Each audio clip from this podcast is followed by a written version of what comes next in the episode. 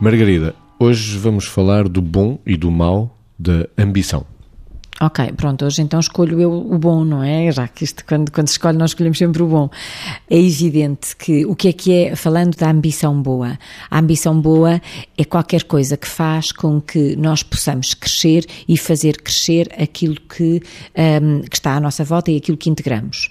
Eh, é uma ambição que normalmente não é egocentrada, ou seja, não é uh, eu quero mais e mais para mim se eu for o protagonista ou o rei da festa ou rainha da festa. Portanto, é uma ambição que leva ao serviço, que leva ao crescimento em termos de, do que pode ser o nosso papel na sociedade, que leva ao querer fazer melhor, não porque a minha personalidade se vai impor em destaque por ter feito assim, mas que leva ao querer fazer melhor porque isso é útil, porque isso faz sentido, porque isso faz bem, porque isso promove, porque isso dá. E esta ambição no nós é normalmente uma ambição boa, porque é uma ambição que coopera e não uma ambição que compete entre o eu que tem que ser melhor do que os outros. Portanto, há um lado ambicioso que faz crescer, que faz superar-se, que faz transcender, que leva ao desenvolvimento, que leva ao crescimento. E essa é, eu diria, que é a parte boa que a ambição sempre tem. Às vezes nós temos o preconceito de falar de ambição por acharmos que o ambicioso é uma pessoa com problemas de caráter, mas se for vista neste sentido, claramente a ambição é boa. E hoje toca o lado mau ao Vítor. Vítor, a ambição pelo lado negativo. É, que é a ambição do lobo mau mesmo, não é? Que é como é que.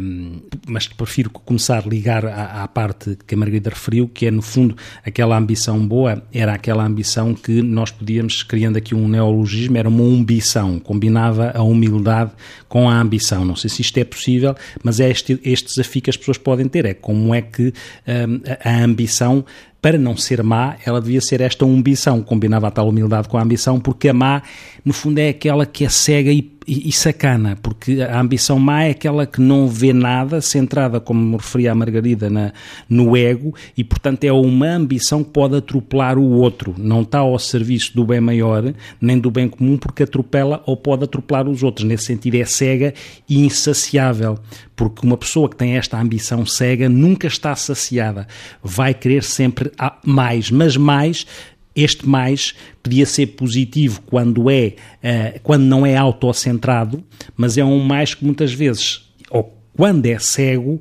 de facto é insaciável e pode ser sacana porque prejudica ou pode prejudicar o outro, porque é uma ambição mais narcísica, é uma, é uma ambição mais condicionada por fatores de personalidade que se impõem em relação à própria ambição. É como se a ambição tivesse a servir determinados fatores de personalidade e os fatores de personalidade fossem alimentados por esta ambição, o que torna a coisa perversa na relação, ou pode tornar na relação com os outros, pela tal cegueira e pela tal, pelo tal caráter insaciável saudável.